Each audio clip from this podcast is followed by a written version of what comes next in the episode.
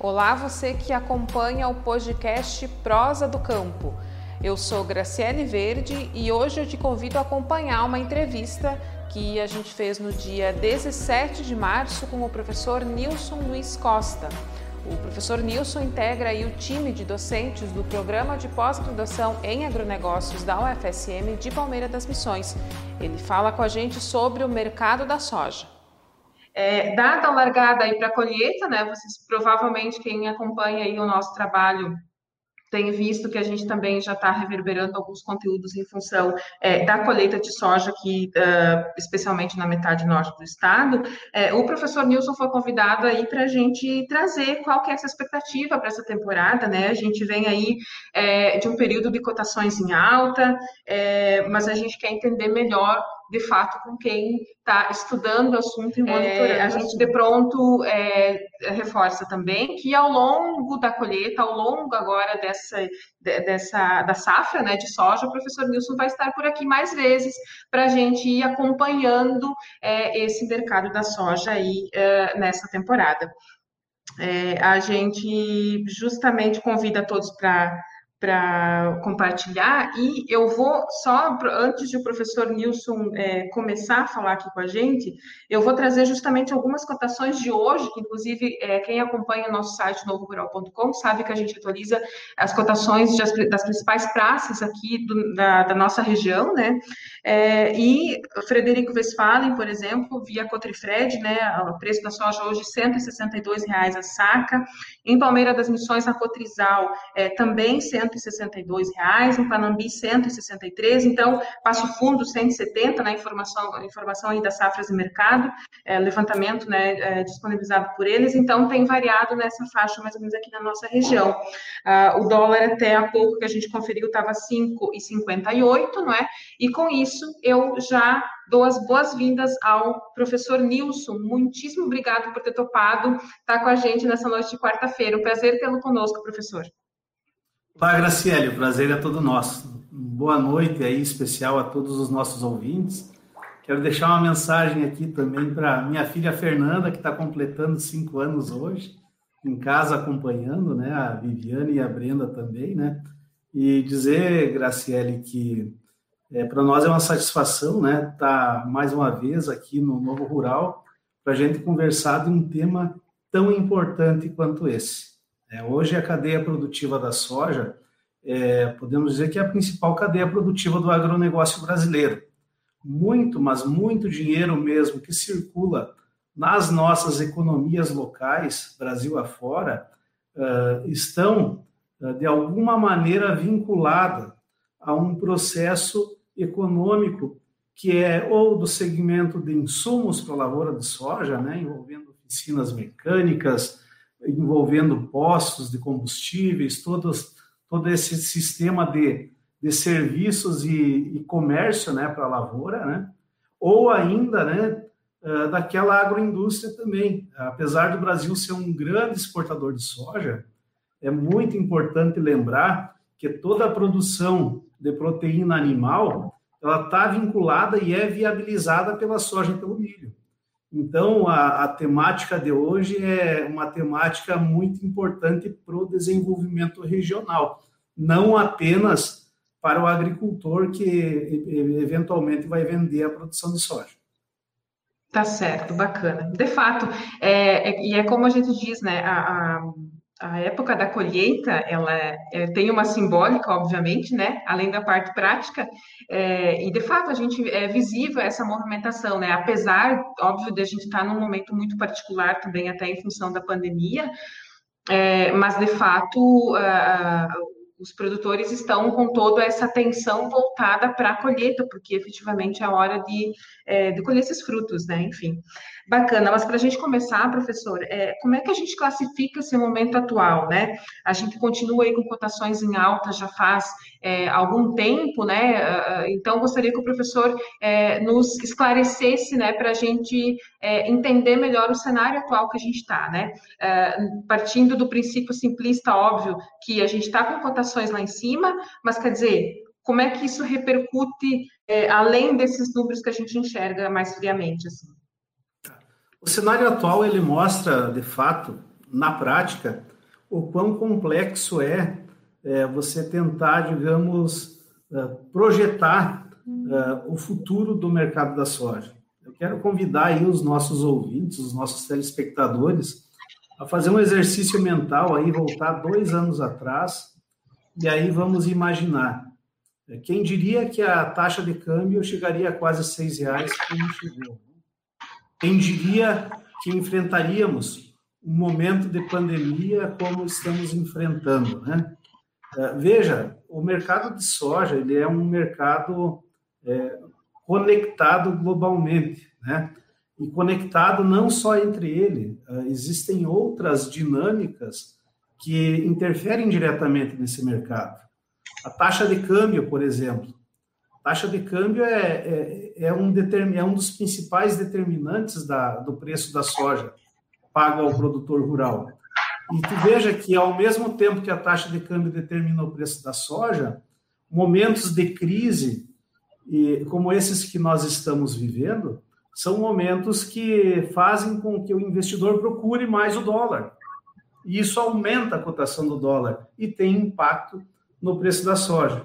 Então, ah, em termos ah, objetivos, Graça, é dizer o seguinte: a pandemia ela acabou sendo um elemento completamente novo, não só para o mercado da soja, né, como um todo, né, infelizmente, nós tivemos muitas perdas, é verdade, né? Principalmente em se tratando de vidas, mas do ponto de vista assim, ó, de mercado, ela basicamente estabeleceu um novo patamar. Por que um novo patamar? Uh, porque a taxa de câmbio, é, ela é uma taxa de câmbio hoje muito sólida, né? Logo mais a gente vai discutir um pouco, e aí eu entro nos detalhes, né, do nosso cronograma à frente, mas ela está num patamar muito sólido, num patamar altista. Apesar de poder variar normalmente como varia, e é normal essas variações, mas ela varia dentro de uma banda uh, que é bem superior àquela verificada em meses ou em semestres anteriores. Né? Se a gente for pegar e observar também a, a própria questão da, da demanda, né? a, a sociedade global como um todo, Observem que não só no Brasil, mas em grande parte do mundo, uh, os municípios eles estão cada vez mais se urbanizando, né? As cidades elas ou crescem ou permanecem do mesmo tamanho, mas a população da, da zona rural vai diminuindo. Então, você tem aí globalmente um processo de longo prazo e uma tendência que mostra o seguinte: a população mundial, além de estar crescendo, ela está se urbanizando e ampliando a renda. É verdade agora com a crise que a renda diminuiu, né? Uh, o PIB reduziu, etc. Mas isso é numa linha histórica, né? É, vai ser um ponto fora da curva. Então, objetivamente, a sociedade global caminha para um processo uh, de depender muito mais do alimento que vem do supermercado, ou seja, que é vendido, é comercializado no supermercado. E esse alimento que é comercializado no supermercado é o quê? Proteína animal, carne de frango, carne de porco, tudo depende de soja e milho também, né? É, se, for, se nós formos observar também, para falar em fundamentos de mercado, né? E muitas vezes a, a, gente fica pensando, ou algumas pessoas ficam, ah, mas soja é alimento, por que, que nós não plantamos alimento, né? A proteína de soja, né? Ela é a única do reino vegetal disponível em larga escala que é metabolizada pelo corpo humano. Então, por exemplo, quando você pega lá no supermercado um rótulo, mesmo de macarrão e vê lá proteína vegetal, aquilo é proteína de soja. Quando você está comendo um chocolate, você está comendo proteína de soja junto. Então, veja, a demanda por soja, pela proteína né, de soja, a demanda pelo óleo de soja também, ela acaba crescendo nesses últimos anos, tanto pelo lado do consumo humano, quanto pelo lado do consumo animal. Isso aí resulta uh, numa pressão cada vez maior pela demanda por soja. Então, não é à toa que a China está ampliando consideravelmente a, as importações de soja. Se a gente for pegar e observar, Uh, agora, para esse ciclo 2020-21, por exemplo, a China está estimando aí, o mercado estima que a China vai, vai importar em torno de 100 milhões de toneladas de soja. Só para ter uma ideia, o, o Brasil projeta-se aí uma, uma produção em torno de 103 mil, 133 milhões de toneladas, né? Ao redor de 133 milhões de, toneladas. Então, assim, esses, essas grandes cidades, esses grandes países populosos, eles dependem, num contexto de segurança alimentar, da soja e do milho. E no caso da soja especificamente, é importante ressaltar que Brasil e Estados Unidos, junto com Argentina e China, produzem aí mais de 80% da soja. Então, o Brasil, para ter uma ideia, hoje, para esse ciclo 2020-21, ele deve produzir em torno de 36,8% da safra global de soja. Estados Unidos, 31,17%, Argentina, 13%, e China, 5,4%. Então, tudo que acontece no Brasil, nos Estados Unidos e na Argentina principalmente nas questões relacionadas a, digamos, a expectativa de safra, né? Isso impacta diretamente o mercado. E aí, o que a gente observa hoje? Eh, por exemplo, essas chuvas agora que, que aconteceram aí na Argentina acabaram reduzindo um pouco a pressão altista em Chicago, porque se chove, espera-se uma, uma safra melhor. E a, a gente vai conversar ao longo disso nessa live, mas objetivamente falando, a gente vive um outro patamar. Né? Então, eh, terminou 2019, entrou 2020, nós começamos a subir de patamares. Né? Então, a gente está hoje, sem sombra de dúvidas, falando de um mercado, né, de um mercado de soja não só no Brasil, mas no, no mundo inteiro, que seguramente ele não reflete a normalidade da série histórica. A gente está em patamares bem superiores. Tá certo. E mesmo com o avanço da colheita, professor, né, a gente está apenas iniciando, né, a colheita das, dessas cultivares um pouco mais precoces. O senhor acredita que isso deve se manter? Quer dizer, todos esses fatores é, é, mais externos devem seguir influenciando isso? O que, que, o, que o professor tem é, é avaliado assim, em relação a essa expectativa para os próximos meses, né?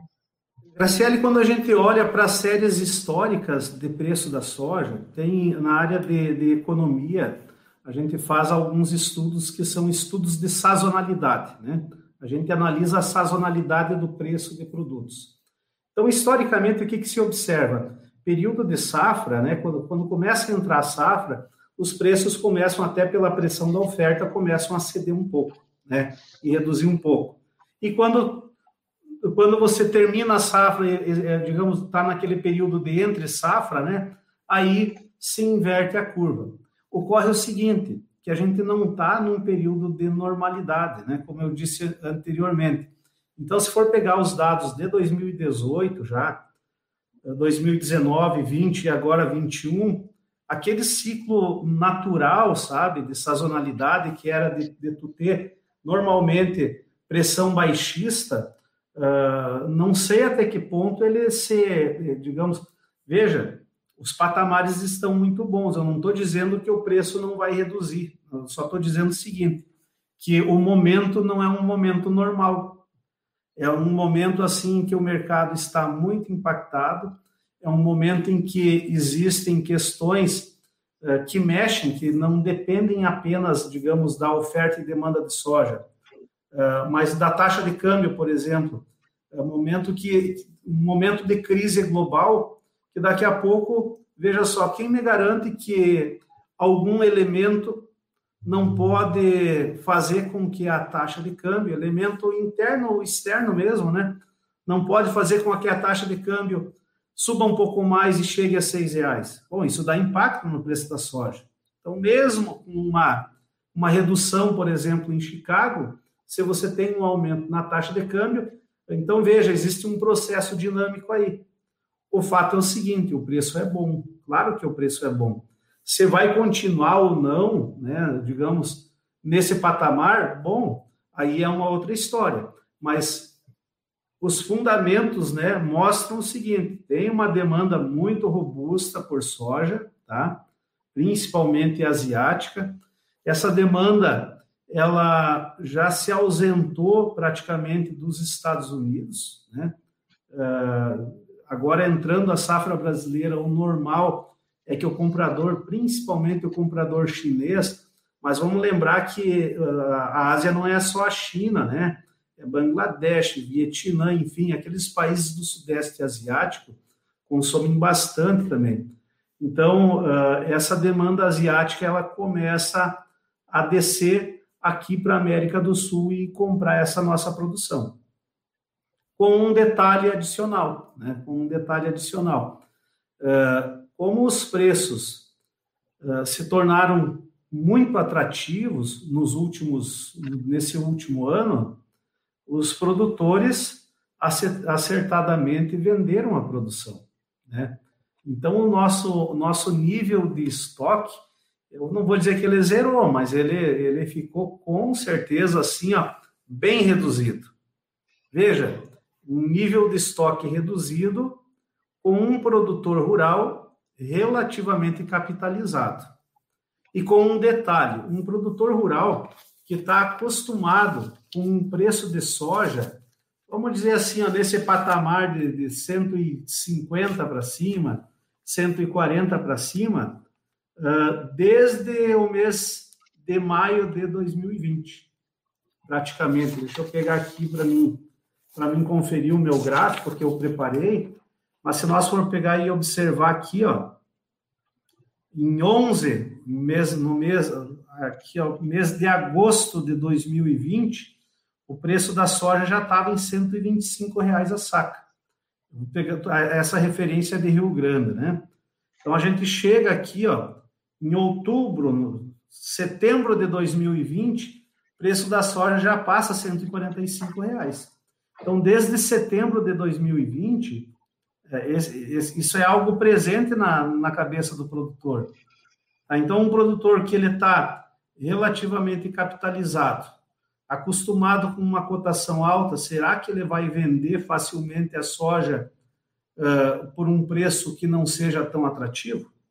Então, tu veja, se por um lado nós temos principalmente um cliente que é a China, né, é, enquanto país, mas são várias empresas e de fato tem um poder de mercado, porque compra a grande maioria daquilo que a gente produz, em se tratando de soja. Por outro lado, a gente tem produtores que não estão precisando desesperadamente vender a soja nesse exato momento. E nessas condições, então os termos de negociações são outros, são outros, né? Ah, observem quando você vai fazer um negócio com alguém eh, que precisa que precisa vender aquele produto, necessariamente precisa vender, ah, ele, ele, enfim, até se dispõe a vender por um preço mais baixo. Talvez esse não seja o momento. Então, é um momento, sim, é um momento bom para o preço.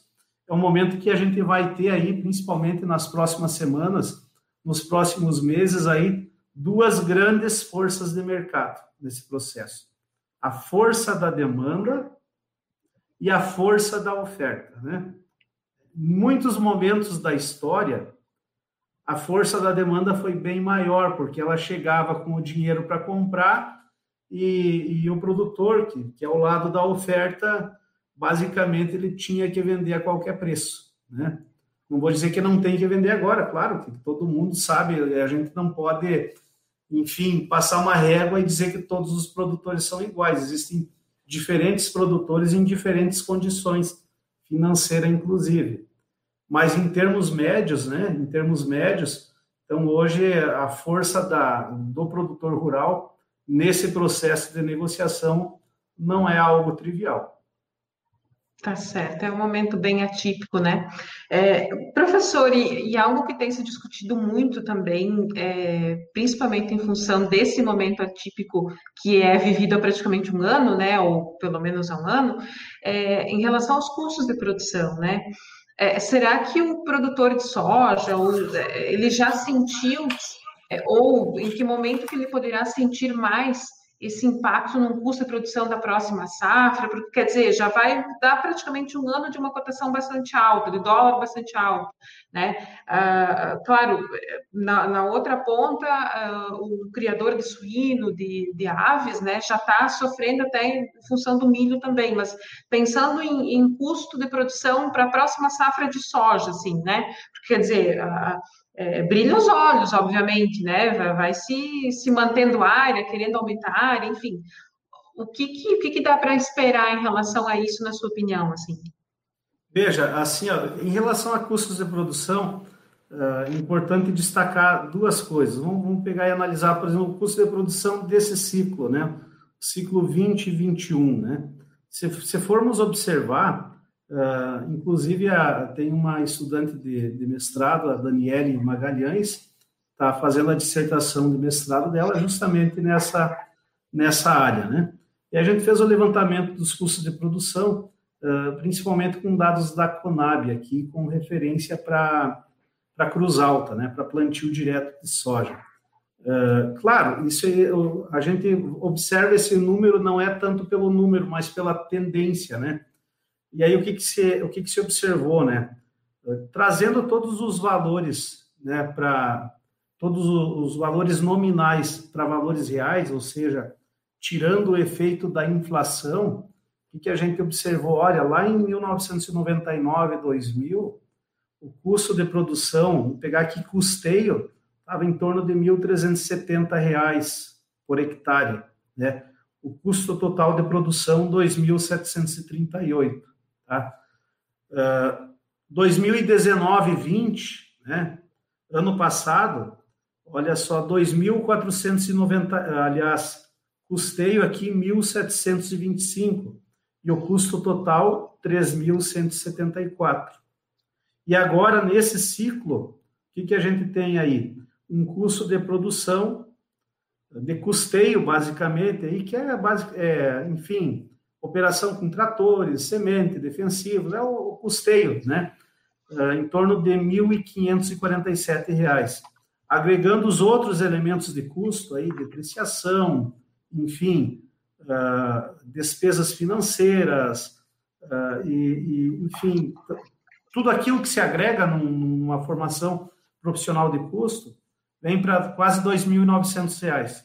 Então, veja só, essa safra 2020-21 é uma safra que o produtor rural plantou com um custo relativamente, eh, não vou dizer igual, mas muito parecido com o custo da safra anterior, mas a comercialização se dá num patamar bem superior. Então, essa é, é a primeira coisa a destacar. A rentabilidade da soja nesse ciclo produtivo sem sombra de dúvidas, né, para aqueles que não têm perdas, né, será uma rentabilidade superior por hectare. Uh, agora, é importante destacar que o segmento que fornece insumos para a lavoura da soja, principalmente aí se tratando em defensivos, em fertilizantes, se tratando de máquinas agrícolas, tá? eles também uh, se deparam com uma taxa de câmbio mais alta, né? Se a taxa de câmbio aumenta e isso beneficia, o preço da soja, ela também encarece o custo de produção. Então, é, é provável, né, mantendo-se esses patamares, obviamente, né, que, que é, enfim, é provável que tenhamos aí custos de produção mais elevados para um próximo ciclo. Agora, mesmo com custos de produção mais elevados para o próximo ciclo, mantendo-se esses patamares, ainda tem uma boa, digamos, uma boa capacidade de rentabilizar a atividade de soja. Professor, muito obrigado. Obrigado a quem esteve conosco. Fica o convite para a próxima semana, dia 24, é, também às 19 horas. É, a nossa pauta da semana que vem vai ser sobre milho e os desafios aí que. Uh, a danadinha da cigarrinha nos impôs nessa safra, né? Está nos impondo. É, é, um tema que a gente tem acompanhado muitas vezes até nos bastidores, é, né? é, mas que na semana que vem a gente vai repercutir aqui trazendo é, também pessoas entendedoras do assunto para a gente conversar sobre esse assunto. Então, é, quem está de olho, produtor de milho, quem teve problema, quem tem problema, quem está é, passando aí um, um, sufoco até, né, com, com, essa, com esse problema, pode é, se preparar, se programar para a semana que vem acompanhar uh, o nosso segundo episódio da temporada 2021 da Novo Rural Lives. Eu vou me despedindo, a gente fica por aqui. Uma boa noite a todos. Fiquemos todos bem. É, eu vou encerrando, professor pode ficar aqui conosco. É, gente, um abraço a todos e a gente espera que é, por dias melhores, né? Vamos lá. Tchau, tchau, gente. Muito obrigado.